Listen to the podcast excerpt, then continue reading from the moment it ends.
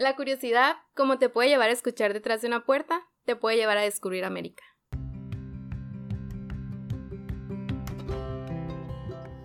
¿Qué onda? ¿Cómo están? Somos René Liera. y Pablo Wendland. Yo, René, soy estudiante de Ingeniería Industrial, columnista de la revista Correo y además fui voluntario un año completo en Saltillo, Coahuila. Amante del deporte y de analizar las cosas cotidianas de la vida a fondo. Yo, Pablo Wendland, soy psicólogo y emprendedor social. Actualmente dedico mi tiempo a una asociación civil donde trabajamos con educación en poblaciones vulnerables. Amo el cine, la filosofía, el empoderamiento social y conocer diferentes cosas sobre la vida. Hicimos este podcast porque creemos en la necesidad en que todo mundo debe ser escuchado.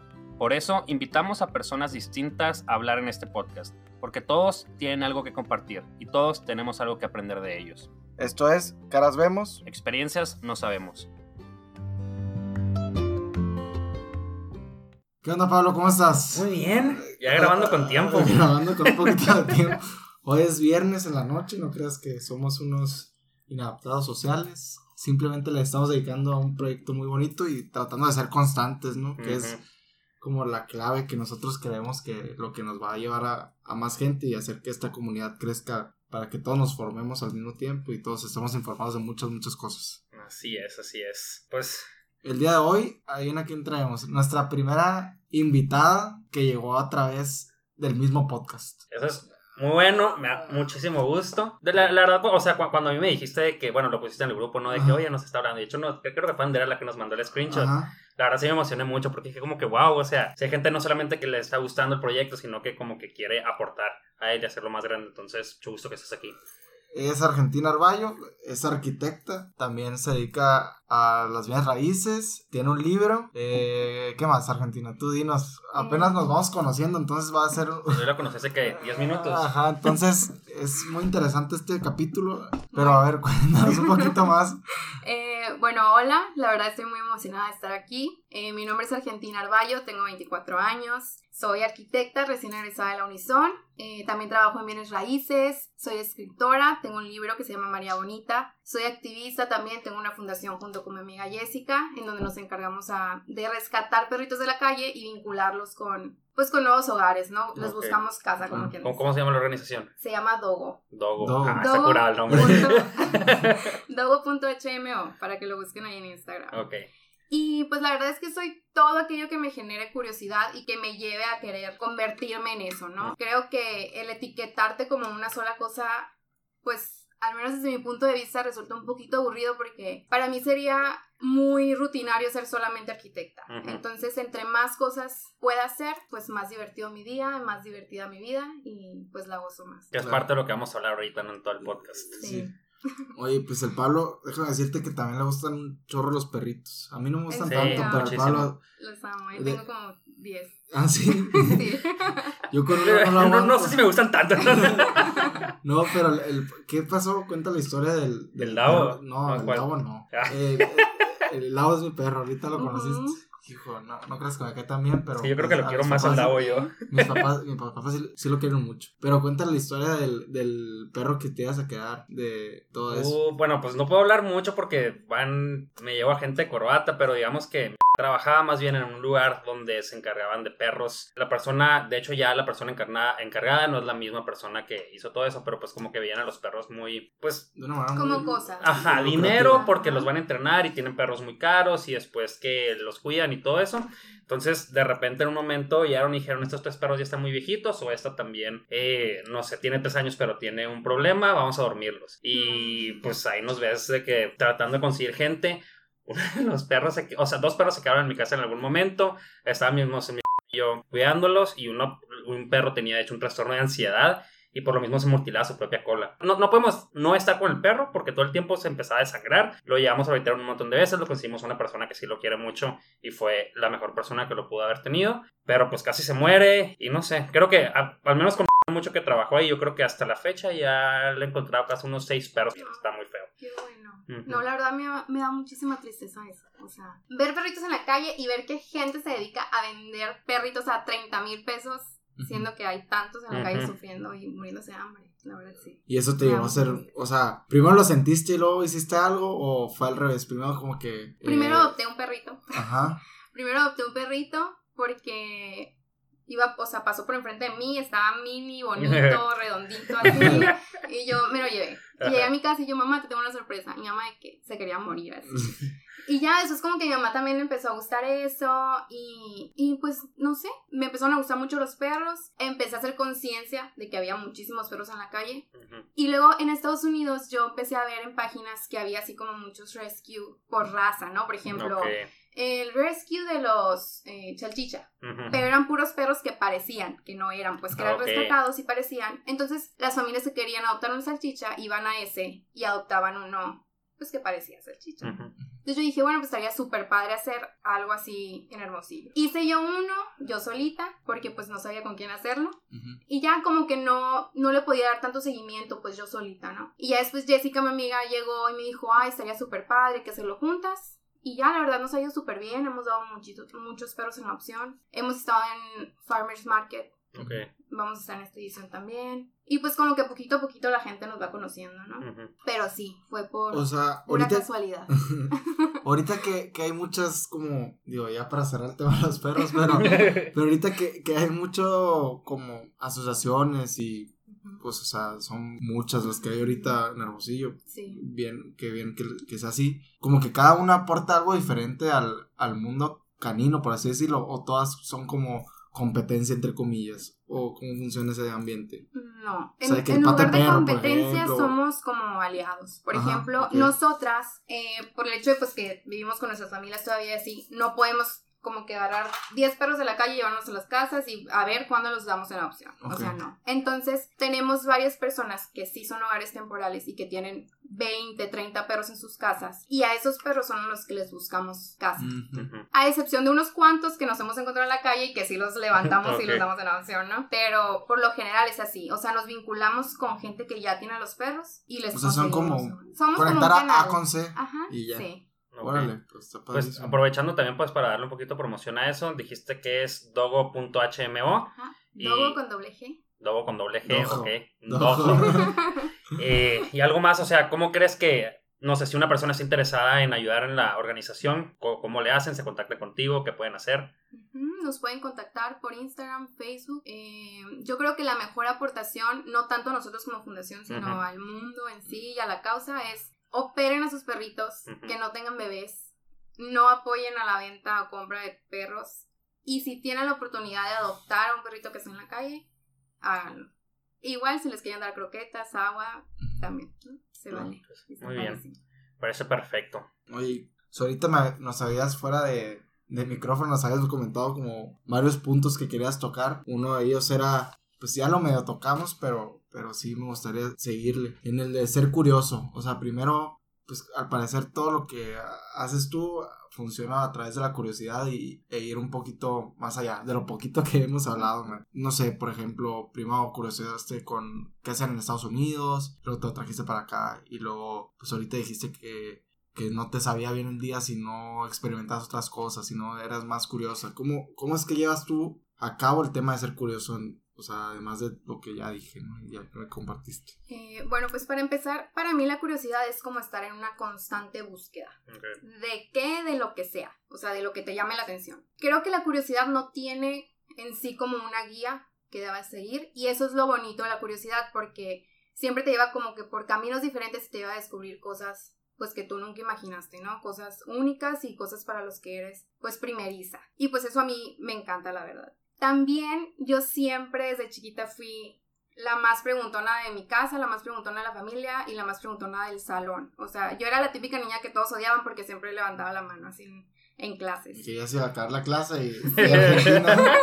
y ¿Qué maestro? ¿Qué pasa con este? Ay, no, ah. hay, hay una, hay una compañera en el salón que de hecho nos escucha, se llama Priscila. Saludos a la Priscila. Saludos. Y es, es así de que, no sé, ya nos vamos a ir, ya estamos de que con la mochila en la mano. Y levanta la mano a preguntar algo todos de que no, Priscila. Entonces, Saludos Argentina, eres la Priscila de arquitectura. Sí, la pensé en la arquitectura. Muy bien, qué bueno. Sí, la verdad, la verdad es que me da demasiadas ansias quedarme con dudas. O sea, siento así un nudo en la garganta si no pregunto. Entonces, pues mejor pregunto. Y pues bueno, creo que, o sea, el hacer preguntas es como muy válido hasta cierta edad, ¿no? O sea, cuando eres chiquita, pues la edad de las preguntas y todos te contestan y tal. Pero pues llegó una edad en la que yo hacía demasiadas preguntas y la, la gente grande ya era así como que, ay, Argentina ya, o sea, ya, cállate, vete por favor, así. Entonces, pues fue ahí cuando yo empecé a, a tener que contestármelas pues por mí sola, ¿no? O sea, a ver, pues cómo le hago para entender este proceso, para saber por qué existe tal religión, de qué se trata, o sea, fue cuando yo empecé como a desarrollar este hábito de, de investigar también, ¿no? Por mí sola y no esperarme a que la gente llegara con, con las respuestas, pues. Y eso te ha llevado, o sea, encuentras respuestas y ya que las encuentras, ¿qué haces? La verdad es que creo que nunca... O sea, te quedas así que, ah, ya lo sé, ya puedo dormir tranquila, ya respiro otra No, vez. porque siempre hay algo que, que sigo sin saber. O sea, no sé, investigar, por ejemplo, cómo respiramos, ¿no? Ujú. Voy a encontrar un, a lo mejor una explicación científica, biológica, pero en esa explicación va a haber otra cosita Mm, que no voy a saber, pues, ¿no? sí. O sea, otro término, otra función de, del cuerpo que no voy a conocer, entonces voy a decir, ah, pues tampoco lo conozco y me voy a investigar Sí. eso. O sea, como que siempre un- una curiosidad me lleva a otra y a otra y a otra y termino aprendiendo de cosas que, que a lo mejor y no era lo que en un inicio me interesaba conocer, pues. Es como una maestra una vez, estábamos platicando eso y le dijo algo como el efecto de los hipervínculos o algo así. Es cuando te metes a Wikipedia y empiezas a leer algo, pero pues de repente te viene la palabrita azul y le picas porque quieres saber sobre eso y luego te vas así y de repente terminas como tres horas después viendo sobre algo de, no sé, La la, India mortalidad. casi, la mortalidad del cangrejo. Que es muy sano en realidad, o sea, creo que es bastante bueno. Y por ejemplo, algún lugar donde te haya llevado todo eso más específicamente, que ahorita dijiste como, no sé, si en algún momento viste el perrito y te gustó mucho, y a tu mamá también le gustó y de repente terminaste con una fundación junto con tu amiga Jessica, saludos a Jessica. Saludos a. Jessica. Eh, ¿Algún otro lugar que de repente tú crees que te haya llevado que sea muy importante para ti el, el empezar tu viaje con la curiosidad? Sí, bueno, yo cuando estaba chiquita, mi papá tenía en la casa su como oficina, despacho a la que se iba en las noches, ¿no? A trabajar. Y esta oficina tenía una puerta con una rejillita en la parte de abajo. Ok. Por- me- yo me asomaba, ¿no? Para ver, porque bueno, pues, como buena niña curiosa, yo Ajá. quería saber qué Pregunta, estaba ¿tu haciendo. papá sabía? No, no sabía. De hecho, si escucha este podcast, yo creo que aquí se va a enterar.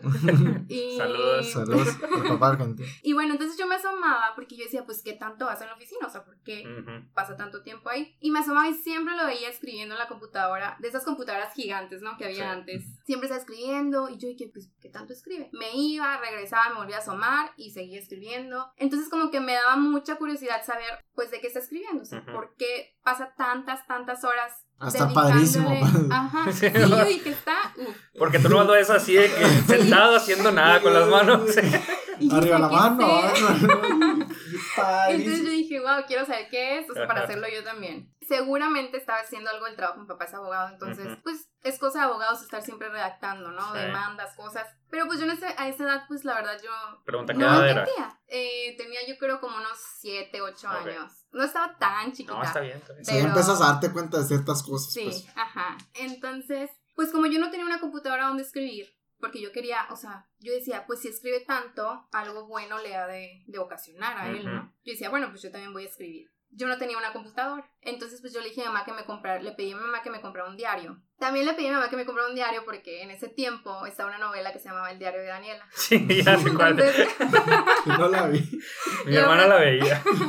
la protagonista tenía un diario, entonces pues yo dije, bueno, pues quiero ser como mi papá, también quiero ser como la de la novela, pues un diario, ¿no? Ok, mi mamá me compró un diario y empecé a escribir, pero pues hoy en la escuela me compré así, ¿no? Pero como que yo quería empezar a escribir cosas más, pues más significativas, vaya. O sea, compraste el diario y, y luego dijiste, ah, pues quieres. que-" O fue un proceso de escribir. Fue un eh, proceso de primero empecé a escribir y mis recesos hiciste- en el diario y luego como que ya quería escribir de algo más. Ah, ok. Y yo decía, bueno, pues de qué escribo, o sea, si no, en realidad pues a esa edad no te pasa nada interesante. Y empecé a escribir del niño que me gustaba en ese tiempo. Entonces, como que ahí yo empecé a hacer cartitas de amor y, ¿sabes? Dedicándoselas al niño. Oye, ¿y las has leído últimamente? ¿O las, las, las tienes? Sí, sí las tengo. Saludos al niño misterioso, si nos estás escuchando. Saludos al niño misterioso. Sí Muy las tengo. afortunado, niño misterioso, escribiendo ya con una enamorada a los ocho años. Sí las tengo y sí las he vuelto a leer, ¿no? Ajá. Digo, me dan risa, hasta fotito de él tengo ahí pegada. sí, ¿no? Eh, con el tiempo como que me encantó escribir los diarios, tengo miles de diarios guardados de, pues, de toda mi vida. Y me empezó a gustar mucho escribir de amor. Y como que entre más escribía del amor, más dudas me generaban. O sea, ¿por qué las parejas se pueden amar de diferentes maneras? ¿Por qué hay tanta diferencia entre una pareja y otra? ¿Qué pasa si, si en vez de ser novios solamente se gustan pero sí tienen una relación? ¿O qué pasa con las personas que se divorcian? O sea, todo este tema del amor y de cómo unas personas dicen, no, es que solamente vas a amar a una persona en tu vida, o no, puedes amar a miles, o... O sea, todo este tema alrededor del amor me empezó a, a generar más curiosidad conforme yo iba escribiendo. Era más como, o sea, amor interpersonal o también como amor propio, amor así. O era más de relaciones. Sí, de ¿no? persona a persona. Ajá, de relación. Entonces, bueno, escribí sobre eso muchos años. También la dinámica familiar que yo vivía en mi casa, pues tenía ahí varias cosas eh, respecto al amor que yo tampoco no entendía. Entonces, como que seguía investigando y seguía. Me causaba demasiada curiosidad. Entonces, yo escri- escribí muchísimas cosas durante de los 12, yo creo, hasta los 18. Ok. Entonces llegó un punto en el que dije, tengo demasiado material. Me gusta mucho escribir poesía, prosa, este tipo de cosas, ¿no? Y mini ¿Y, novelitas. y eso dónde, dónde lo aprendiste? ¿En la escuela o tú? Yo en la curiosidad. En la curiosidad. Autodidacta. Ajá. Ok. Porque decía, bueno, pues está padre lo que escribí, o sea, está padre el mensaje, pero pues no tiene forma, no tiene ritmo, no tiene, ¿sabes? Entonces investigué. Ok. la curiosidad me, me fue llevando también. Y a mis 18 años dije, bueno, voy a escribir un libro. Ya se me da, me gusta, tengo mucho material. Mi libro es una mezcla, la verdad, ¿no? Ujú. O sea, son poesías, son mini historias, eh, cosas que escribí mientras armaba el libro. Les hubiera traído uno, luego se los traigo. Ah, no puede ser. Puras Y- fallas. Bueno, ¿dónde lo podemos comprar? No, no, lo, lo imprimí yo por mi Ok. cuenta. Pero sí les traigo uno después. Y, y ya, entonces escribí mi libro, pero a los 18 años. Y la verdad es que sí fue así como algo súper raro entre mis amigas. ¿Cómo escribir un libro? Qué rara. Ajá. O sea, eso no es de gente normal, Sí, pues, ¿no? Y mis amigas, de hecho, ni siquiera sabían que yo escribía porque yo me lo reservaba muchísimo. O sea, era así como, como que en ese, en ese afán de pertenecer también, pues vas como que reservando cosas que, que te gustan y, y en mi caso, pues que yo sabía que, que me apasionaban y que quería seguir como que por ese caminito. pues. Y pues creo que eso es algo muy bonito y si no mi mayor eh, orgullo hasta ahorita, uno de los más grandes a lo que me ha llevado la curiosidad, pues, ¿no? O sea, empecé queriendo descubrir por qué mi papá pasaba más tiempo en la oficina que viendo la tele que con nosotros y terminé escribiendo un libro años después. Sin querer, sin buscarlo, sin planearlo y nada, me hace muy feliz el, el saber que puedo expresarme de esa manera, ¿no? También. Oye, y por ejemplo, ¿no tuviste como, fuera de la- tus amigos y la opinión, de la opinión pública, ¿no tuviste como otros, otro tipo de limitantes al imprimir un libro? Digo, suena muy difícil, o sea, para mí, yo creo que para Pablo también suena muy complicado como sacar tu libro, además del contenido, que debe ser eh, de mucho esfuerzo, también el, el poderlo imprimir y tener ya algo en físico, ¿sabes? Digo, ¿no tuviste como algún tipo de limitante ahí que dijeras, ay, ya no lo voy a imprimir o, ay, no sé? La verdad no, porque siempre busco la manera de. Por ejemplo, sí fue, o sea, sí yo misma me genero dudas, pero por lo mismo siempre me las busco resolver, pues. ¿Quién me va a hacer la portada? ¿Cómo voy a pagar para que alguien me, o sea, yo no tenía dinero, obviamente. Entonces, ¿a quién le voy a pagar? O sea, yo no conozco a ningún diseñador. Pues agarré Photoshop, no sabía Photoshop. Agarré Photoshop, hice unas florecitas y la verdad es que la portada está súper sencilla, quedó bonita, hecha por mí. Yo no sabía hacer portadas, pero no fue como un pretexto para no hacerlo, pues.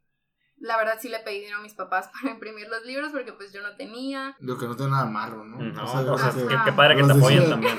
O sea, a los 18 años no. Tampoco. Y, pues no, la verdad no. Digo, aparte del miedo de exponer, porque yo sí me sentía como expuesta de cierta manera. Pues es abrir trabajo de años, Ajá. o sea, digo, no creo saber exactamente cómo te sientes, pero pues tus amigas no sabían, la gente no sabía y que lo hacías todo como si pasara a través de ti en cierta manera en el libro. De repente como que sacar eso y no sé, que hayan reaccionado tal vez de una manera no muy positiva, sí se me hace como que ha de pegar. Sí, mucho. Pero también después yo publiqué mi libro y empecé a subir cosas a Instagram de mi libro. Y mucha gente me empezó, gente que yo no conocía o que conocía pero con la que no me llevaba, me empezó a mandar mensajes súper bonitos de que, Argia Lamais, o sea, ya leí tu libro, está padrísimo, me identifiqué mucho con esto. Entonces, ves la otra cara de la moneda también, pues, Sí. ¿no? Que, que puedes conectar de alguna manera con otras personas y que les puede servir o que simplemente les puede gustar y te aplauden. Claro. lo que haces y lo que te gusta. Es algo poco de lo que vivimos aquí, ¿no? Sí, hay personas que yo no conozco, bueno, sé que sé, Sé quiénes son, y de repente no sé, me los encuentro y que, ay, ¿qué onda? ¿Cómo va el podcast? De hecho, me pasó la semana pasada que no sé quién era, así que no te veo en años, pero todo bien, o sea, y, y se siente muy padre, pues creo que también dar ese paso, pues de aventarse a sacarlo al aire, exponerse un poquito. Es, es algo muy, muy padre, pues creo que al menos a René y a mí también nos ha servido, pues al menos para conocer más gente y, y que gente conozca un poquito más también de cómo pensamos nuestras historias, de, de compartir proyectos. historias de otras personas. Sí, que, es, que, que eso es parte, de, probablemente el objetivo pues de eso también, o sea, que la gente aprenda de otros Ajá. por medio de eso. Y, y de hecho, antes de, de publicar el libro, yo me había ido a Canadá un verano, ¿no? Y allá escuché una frase que me gustó mucho, que dice, mirar hacia otras partes donde se entienda el mundo de diferente manera. Y yo cuando le escuché esa frase, me...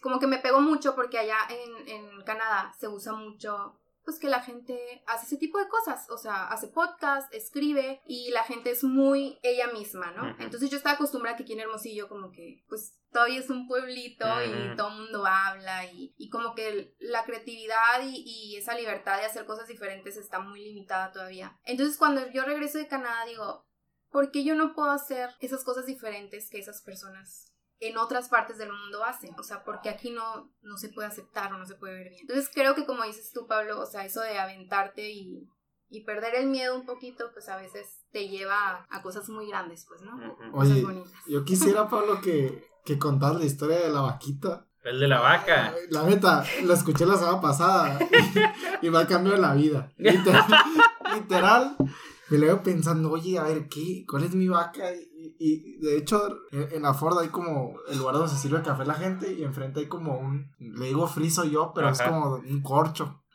Y, y le imprimí la historia y la puse ahí para que la gente, si tenía te curiosidad, de gustó saber- mucho. o sea, neta, quiero que la cuentes para luego dar mi opinión y luego unirlo con la, con la historia argentina. Ok, probablemente ya la han escuchado, es, es muy común, no sé si Argentina ha escuchado la historia de la vaca, esa que, ¿no? No. Ok. Es una gran historia. La, la voy a hacer súper corta. Es un monje que tiene un alumno. El alumno todavía no es monje así chilo. Están caminando por el bosque compartiendo su sabiduría. Cuando de repente encuentran, en, o sea, suben una montaña, encuentran una casa y la casa está muy descuidada, pobre, rota. Eh, ahí hay una vaca afuera que está toda flaca. Entonces toca la puerta y empiezan a hablar con la gente que está adentro sobre, oye, pues tú dime que, o sea, cómo vives y, todo eso. Entonces les dice, no, pues nuestra única fuente de ingresos es esa vaca que nos da leche. Nosotros tomamos la leche y con ella vendemos la leche o armamos queso. Y pues ahí se veía, por ejemplo, de que la ropa la tenían muy descuidada, rota, los niños también, se veía que estaban malnutridos, cosas así. Entonces ya de que se despiden, va y de repente le dice el monje maestro a su alumno de que, oye, quiero que agarres la vaca y la tires por el precipicio, o sea, del otro lado de la montaña. Pues alumno de que no, o sea, se van a morir si no tienen la vaca, es lo único que, que es de lo que viven. Entonces su maestro le dice como que mata la vaca, o sea, yo soy tu maestro, sé lo que te estoy diciendo, es para enseñarte algo, mátala. Entonces ya es como que pues todo bien, la desamarra del árbol donde estaba y la tira por el precipicio, se muere la vaca y ellos se van. Entonces, después, como varios años, regresa el, pues el alumno que ahora ya es monje, eh, junto con un alumno suyo, al parecer, o no sé si solo, no me acuerdo, depende de la versión. Y pues ya, o sea, sigue caminando, o sea, se va caminando para allá y de repente llega a la misma casa, pero la casa es muy diferente. Se ve que está remodelada, eh, está pintada, ve que hay cultivos, quitaron algunos árboles, cosas así. Entonces, pues dice como que, wow, qué curiosidad. Entonces toca la puerta y le abren las mismas personas. Y se ve que los niños ya están más grandes, están más nutridos, tienen ropa, pues, que se ve que está cuidada y todo eso. Entonces les, les hace las mismas preguntas de que, oye, eh, ¿qué es lo que tú haces para vivir? Y dice, no, pues, hace mucho tiempo yo tenía una vaca y de eso vivía. Pero pues solamente hacíamos queso y, leche y era todo, pero de repente un día como que la, la vaca se desamarró y se terminó cayendo y se murió. Entonces como no tenemos nada que hacer y nos íbamos a morir de hambre, terminamos diciendo, bueno, pues ahora qué hacemos. Entonces pues cortamos árboles, eh, empezamos a cultivar, podemos hacer ese tipo de cosas de procesar, no sé, madera de los árboles que talamos y luego hacer las cercas y luego plantar y luego vender esos productos, podíamos plantar diferentes cosas. Entonces, eh, como que todo eso es una analogía de matar a la vaca, como que son esas cosas a las que estamos aferrados, que puede ser un trabajo, una persona, eh, la comodidad, pues, que a veces esa misma comodidad y ese, y, y ese confort nos está afectando que lo que deberíamos hacer es quitarlo, o sea, como el quemar las naves, que de hecho fue lo, que- lo que tú comentaste. Muchas veces cuando no tenemos a dónde ir y qué hacer, fue cuando es cuando de repente a nosotros nos sale las cosas buenas en las que le podemos sacar provecho. Entonces, esa es la analogía de matar a la vaca. Sí, o sea, yo desde que le escuché la semana pasada dije, todos los días me pregunto, ¿cuál es mi vaca? O sea, ¿qué tengo que matar ahora? O sea, Aquí y es- estás amarrado. Ajá, Ajá. exacto, y es, y es parte de lo que, lo que comentabas ahorita, de que te fuiste a Canadá y tal, y, y luego decías, oye, ¿por qué en Hermosillo no hay nada así? Y a lo mejor la vaca es la pena, a lo mejor la vaca es que dirán, a lo mejor la vaca, se puede, la vaca puede ser cualquier sí, cosa, la pues. Todo es la vaca. Entonces, la, la vaca es todo lo que te impide crecer y que a lo mejor no es malo, pero es lo que te detiene, ¿sabes? O sea, muchas cosas, por ejemplo, puede ser, estamos hablando de eso, de hecho, la semana pasada, porque estamos hablando de una amiga de Pablo que estaba muy bien en un trabajo, pero ya era su vaca. O sea, ya la tenía que matar para seguir creciendo. Entonces el trabajo no es malo, de hecho está muy a gusto y le pagan muy bien. Pero no era el trabajo que ella había soñado siempre. A lo mejor pues. la estaba limitando, pues, de Ajá. cierta manera, ¿no? O sea, en un Claro. lugar donde ya no iba a poder hacer lo que a ella le gustaba. Ni seguir creciendo, simplemente iba- estaba. Ajá, Entonces, ahí está, ahí está la vaca y la mató y, y ahorita es mucho más feliz. Entonces la vaca nunca... saludos, está- tú sabes quién eres. Ajá, sí. O sea, como que la vaca nunca va a ser como que mala. A lo mejor la, la- vender leche no era malo, pero pues siempre puede estar mejor, ¿sabes? Sí. Sí. Entonces, a nuestros queridos oyentes, si nos pregúntense que, cuál es su vaca, qué es lo que les detiene para escribir un libro, para hacer un podcast, para, no sé, Correr un tantas... maratón, uh, o sea, cual- cualquier, cosa. O sea, literal cualquier cosa que parece difícil, pero pues a lo mejor no, no lo es. Simplemente tienes a tu vaca ahí dándole de comer. Y a veces matar la vaca, y quisiera conectarlo con un punto que, que habíamos mencionado fuera del aire, es te lleva por caminos que no te imaginas. ¿sabes? Y no sé si quieras comentar un poco de tu experiencia con... La verdad es que yo con el tiempo sí me he dado cuenta que, que la curiosidad no siempre te lleva a encontrar lo que tú buscabas. De hecho, más veces de lo que piensas te lleva a encontrar justo lo contrario. O sea, te lleva a encontrar eso que nunca pensaste. Y siento que eso es lo bonito de la curiosidad. Porque siempre, de alguna u otra forma, te va a llevar a descubrir caminos distintos. Te va a llevar a descubrir personas diferentes, con mentalidades diferentes, con opiniones diferentes. Entonces, la curiosidad yo sí siento que si la sabes usar es un arma que te puede abrir muchísimas puertas y más que puertas, yo siento que la curiosidad te abre mundos nuevos. Ok. Oye, y por ejemplo, ahorita decías que cuando la sabes usar, ¿y cuándo, en tu criterio, obviamente, cuándo es no saber usar la curiosidad? O sea, ¿cuándo te puede perjudicar, por ejemplo? ¿O te ha pasado que te estrelles de que, no sé, el lado malo de la curiosidad? Pues por eso te pregunto si te- tú que eres curiosa, pues seguramente te estrellaste dos, tres veces. Sí, varias. Varias y, y me estrellé porque no usaba mi, mi sexto sentido, mi intuición. Por ser curiosa eh, me aventaba a hacer cosas o a investigar cosas que a lo mejor y no te dejaban o que no te aportaban nada bueno. Entonces sí creo que la curiosidad debe ir muy de la mano con esa intuición que todos tenemos. Eh, por ejemplo, eh, cuando yo tenía como 15 años estaba en una fiesta, estas que se usaban así medio entre callejeras y en la Ah, cochera de la ya, casa, ¿no? claro. Entonces... Que la fiesta era un lugar, pero todos se ponían en los carros. Sí, así. Entonces yo me acuerdo que un- una persona me ofreció drogas. Digo, yo estaba chiquita. Y mi curiosidad me decía, pues, ¿qué se sentirá? Ujú. O sea, ¿por qué tanta gente lo hace? Pero yo dentro de mí sabía que eso no era bueno. No lo probé, o sea, no, no acepté porque yo sabía que era malo. Pero tal vez si hubiera aceptado y hubiera seguido mi, mi curiosidad, pues ahorita no estaría aquí, a lo mejor. O a lo mejor y sí, pero, pero ahí es cuando tú pones a prueba tu, tu sexto sentido y tú sabes bien cuando una cosa es buena, cuando una cosa es mala. Y pues creo que sí, siempre cualquier cosa que te dé curiosidad, primero pregúntate, ¿puede ser bueno para mí o puede ser malo? ¿Me va a llevar a crecer personalmente, profesionalmente? Si la respuesta es sí, pues sigue Adelante. adelante, ¿no? Si la respuesta es no, pues entonces sí detente a pensar un poquito más si debes hacerlo. Y, y- y hay mucha gente que yo creo que ha echado su vida a perder por curioso, ¿no? Sí, O sea, definitivamente. o por estar en el lugar incorrecto, o por hacer algo incorrecto, ¿sabes? O sea. Que es parte, digo, todos cometemos errores. sí, y, claro. Y es, y es parte de de repente equivocarse y, no sé, tener curiosidad en ciertas cosas y que luego resultó que no debíamos ir por allá. Es parte de, pero sí hay muchas puertas que después de pasar se cierran y ya no podemos regresar. Sí, y de hecho hay una frase que me encanta de, de José Saramago, un escritor, que dice que la curiosidad mató al gato. Pero nunca nadie te dijo si valió la pena.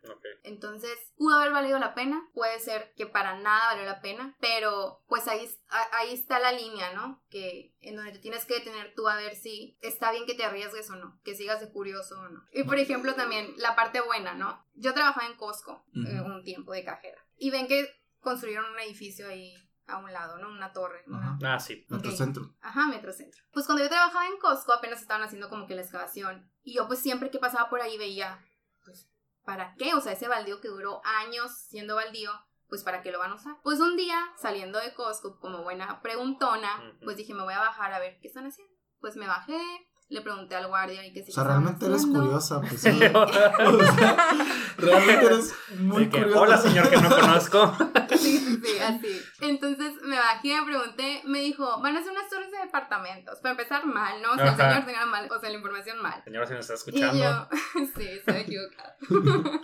Entonces, pues ya, yo dije, wow, o sea, torres de departamentos en Hermosillo. O sea, lo único que había era la torre de Hermosillo en ese tiempo y Ujú. no. Y ya, yo dije, wow, pues yo ya estaba estudiando arquitectura. Y le dije, oiga, señor, ¿y cree que, que estén aceptando practicantes aquí? Y no, pues no sé, déjame preguntar. Habló por el radio, una señorita que quiere prácticas, que no sé qué. Ah, sí, que pase.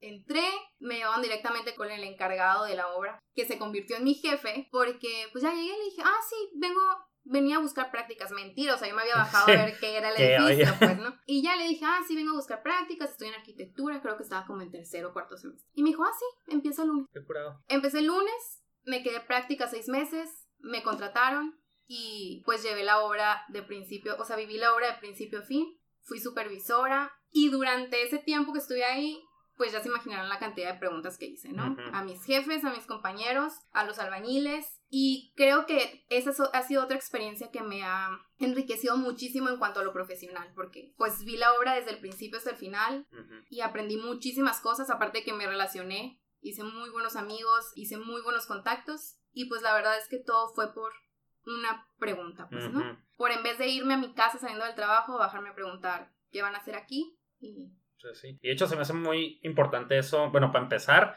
que para eso deben ser las prácticas también, o sea, Ajá. si hay un momento en el que cualquier persona se puede equivocar y estar preguntando todo el día detrás sin que la gente se enoje mucho, probablemente, dependiendo de dónde trabajes, creo que es en las cuando estás de practicante, porque no te están pagando. Eh, pero te también... Tienen mucha paz. O sea, Sí. también como que, ay, estuve ahí. Y hay unos que, digo, por lo menos en la Ford sí, sí son buena onda. Por, lo menos en mi departamento. Saludos al team. Ya, de saludos. seguridad. Pero puedes echar a perder, pues. Puedes Ah, echar a sí. perder un poquito y, Claro, ¿no? y aprendes. O, o puedes preguntar, y, y exactamente como no te están pagando, o sea, no tienes una responsabilidad, o sea, sí tienes una responsabilidad, pero no de que no te van a dejar solo, pues, obviamente. Ajá, sí, sí, Y sí. ya cuando estás cobrando, pues significa que ya sabes, ¿me entiendes? Sí, y, y también quería llegar al punto, o sea, que ahorita dijiste como que ah, le preguntaste, no sé, al encargado de la hora, compañeros, albañiles, de todo, o sea, el guardia. Como que muchas veces tenemos que estar abiertos, que creo que también parte del podcast es sobre eso, que todas las personas tienen algo para nosotros, pues. Entonces, si nosotros queremos ser curiosos y empezar a trabajar un poquito más eso, pues abrirlo con todas las personas, porque no sabemos cuándo de repente el, el ¿cómo se llama? El guardia que está ahí, pues resulta que el, el cargado de la obra estaba adentro y él puede preguntarle a otra persona, el albañil te puede decir cómo es estar desde adentro, trabajar los materiales, el ingeniero te puede decir cómo ve las estructuras, el arquitecto te puede decir cómo lo diseñó. Entonces, creo que es muy importante ver todo eso, el... el Ves todo el panorama. Ajá. O sea, ves todas las versiones posibles del- de la misma situación. Ujú, totalmente Sí. de acuerdo. O sea, creo que eso es algo muy, muy importante. Oye, ¿no quieres dar la, la, Ah, la palabra. la dinámica? Sí. Pues bueno, nuestros amigos de Nueva Tierra Café, café que se encuentra en la colonia Modelo, nos regalan dos cafés americanos a la semana a la primera persona que nos mande la palabra de la semana por medio de nuestro Instagram en mensaje directo. Caras vemos podcast. Ah, Caras Vemos Podcast es el Instagram para que nos sigan y nos manden la palabra del día. Si son la primera persona en mandárnosla, se ganan los cafés. Argentina, ¿cuál es la palabra que quieres poner como palabra de la semana? Libro. Libro. Libro. Ok. Entonces, la primera persona en mandarnos la palabra libro a Caras Vemos Podcast se gana dos cafés americanos de cualquier tamaño que ustedes quieran de parte de nuestros amigos de Nueva Tierra Café. Excelente. Muy bien, muy bien. Oye, qué buena onda, ¿no? De estos Nueva Tierra Café. La neta, no sé. Café está, está rifado y el lugar está muy bonito. La neta está muy bonito y está muy bueno. Y toda la gente que, que le ha tocado ir, pues siempre son buenos comentarios. Sí, manden fotos porque Algunos que de repente dicen como que, ah, estuvo muy bueno el café, pero nunca nos mandaron una foto. Ajá. Entonces, Como si se lo ganan, Evidencia Y también. aparte yo así lo descubrí, ¿eh? O sea, una persona, su- un ganador subió, subió la foto y los etiquetó a ustedes. Y así entré yo al podcast. Uh, Y es así que está, aquí. está generando ahí muy bien. ¿Nunca, te, nunca, has ¿Nunca has intentado ganarte café? No, Ah. voy a intentar. Bueno, esto no puedes, ¿no? Sí, la verdad. No, nos llega mañana así de que, ah, libro. Oye, no sé si quieran ya terminar con conclusión, no sé si quieres agregar algo más antes de concluir. No. Conclusiones. Sí. ¿Tú, Pablo? Pues creo que yo me llevo en parte también con lo último, que es, pues todas las personas tienen algo que enseñarnos y es nuestro deber empezar a tocar esas puertas. Em, tal vez no nuestro deber, pero sí es algo que le podemos sacar mucho provecho, pues no sabes en qué momento la decisión que tomes hoy te va a llevar en un futuro. Que es algo que he visto en tu historia argentina, por ejemplo. Desde lo de tu papá, desde lo del perrito que adoptaste, desde preguntarle al señor que sí que estaban haciendo en ese terreno baldío. Entonces, creo que todo aprendizaje o posible cosa que podamos crear el día de mañana empieza con qué está pasando ahí en el día de hoy. Entonces, eso es lo que yo me llevo y un mensaje para todos los que nos están escuchando. ¿Cuál es el No, mensaje? ese mensaje. Lo, lo, lo parafraseé muy mal, pero ese es el mensaje para todos los que nos están escuchando. ¿cuál? De metiendo tensión ahí con el. que- ¿Qué va a pues, pasar? había dado un- yo dije, ah, había dado un excelente mensaje. Ahora, ¿cuál es? yo me quedo, para que tú cierres Argentina, eh, yo me quedo con, con la curiosidad, como en, en las. Como no subestimar la curiosidad. Yo me imagino que al que le preguntaste al baldío era el guardia, ¿me entiendes? O sea, no, no esperarías que él te abriera la puerta para que tú hicieras prácticas o no esperarías muchas cosas de los pequeños, pues de las personas que a lo mejor creemos insignificantes, pero no le damos el, va- lo creemos insignificantes porque no le damos valor nosotros a las personas que, desde que las personas que limpian, Que por ejemplo, carro, ah, que que te limpian lo que sea, ellos seguramente tienen un, un- muchas experiencias que compartirnos o algo, alguna información que crees que no la tiene, si la tiene y tal, que es un poquito, lo- digo, estaba leyendo un libro que, que dice eso, o sea, si quieres que tu proceso funcione, pregúntale un poquito ondeado al, al industrial, pues pregúntale a la gente que hace el proceso, pregúntale a los albañiles, pregúntale a, o sea, como que sí fijarse y ser curioso con, y no subestimar, ¿sabes? Y también tener un poquito más de balance a la hora de ser curioso. ¿Sabes? O sea, también tener cuidado con eso. Y tú, Argentina, la gran conclusión. Pues yo sí que yo sí quisiera eh, pedirles a todos los que nos escuchan que busquen su verdad, pero que cuando encuentren esa verdad no la tomen como una verdad absoluta, porque seguro durante su vida van a seguir surgiendo preguntas, van a seguir viviendo experiencias nuevas, entonces siempre va a haber una diferencia en su vida, siempre van a ir cambiando ustedes como personas y se vale, o sea, se vale redefinirte, se vale que si pensabas antes una cosa ahora pienses otra, porque eso es la curiosidad, pues siempre te va a llevar a algo diferente. Y, y que no tengan miedo, o sea, que no tengan miedo de, de perderse y de volverse a encontrar, pero, pero que nunca pierdan esa curiosidad, porque es lo único que te va a regresar al camino o que te va a llegar, llevar a un camino mejor. O sea, siempre seguir en esa constante búsqueda para conseguir cosas nuevas y mejores, si se Pues, Más que perfecto. También como ya la reconclusión, como que nunca perder la, la capacidad de asombro, ¿no? Es algo que, que también debemos de preguntarnos muy frecuentemente, que hay, no sé, ver un atardecer, ver cosas que a lo mejor ves todos los días y sí, sí, chifle. Pero siempre como que, pues ver, ver, o sea, no, no perderle el, el cariño a eso que vemos todos los días. Esa ceguera de taller le decimos a veces de que, que siempre está donde mismo, pero pues no, no debería dejar de asombrarnos, no perder la capacidad de asombro. ¿Alguna reconclusión, Pablo? Mm, no, ahorita pensé una, pero ya se me olvidó. Entonces, no, creo que me voy a ¿Tú, quedar con eso. Nada. Eh, no. Pues muchísimas gracias, Argentina. En Muchas serio, fue un placer tenerte con nosotros. Fue Eh, un gran honor también que seas la primera persona totalmente desconocida en contactarnos. Entonces, En serio, anímense más. Yo creo que pues estamos nosotros como plataforma para ustedes también. También les pido muchísimo que, que nos compartan. Yo casi nunca lo decimos, pero en serio es un esfuerzo para Pablo y a mí y a toda la gente que viene invitado. Es un esfuerzo común para, para toda la gente que nos escucha y también para nosotros. Entonces, sí nos gustaría crecer todavía más la comunidad para, para ir todos creciendo al mismo tiempo y ir aprendiendo a las personas e ir aprendiendo de las personas pues que vienen a compartirnos su historia. Y si tienen una historia por más común que ustedes crean, el, el podcast cree que es lo suficientemente valiosa para ser compartida. Entonces, muchísimas gracias Argentina, muchísimas gracias Pablo. Gracias. Nos vemos. No, ¿qué, qué digo al final? Recuerda que cualquiera de Ah. ustedes. Y recuerden que cualquiera de ustedes puede ser el siguiente detrás de este micrófono. Gracias.